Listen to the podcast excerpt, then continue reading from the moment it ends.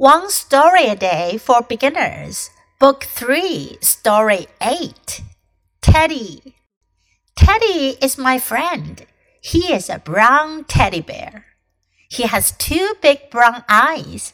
He wears red shoes and a blue hat. Wherever I go, I take Teddy with me. He sits beside me in the car.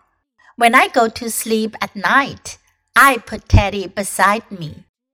Teddy is only a toy, but Teddy is really my best friend. 这个小故事讲的是泰迪，泰迪熊，也就是玩具熊。Teddy is my friend.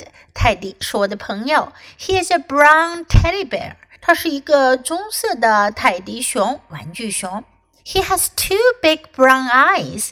他有两只大大的棕色的眼睛，brown 棕色的。 he wears red shoes and a blue hat. 他穿红色鞋子，戴着蓝色的帽子。Wherever I go，不管我去哪儿，I take Teddy with me。我总要带着我的泰迪。He sits beside me in the car。在车里，他坐在我旁边。When I go to sleep at night, I put Teddy beside me。当我晚上睡觉的时候，我会把泰迪放在我旁边。 Teddy is only a toy. 泰迪只是个玩具，but Teddy is really my best friend. 可是泰迪真的是我最好的朋友。Okay, now listen to the story once again. Teddy.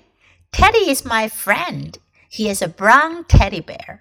He has two big brown eyes. He wears red shoes and a blue hat. Wherever I go, I take Teddy with me. He sits beside me in the car. when I go to sleep at night, I put Teddy beside me.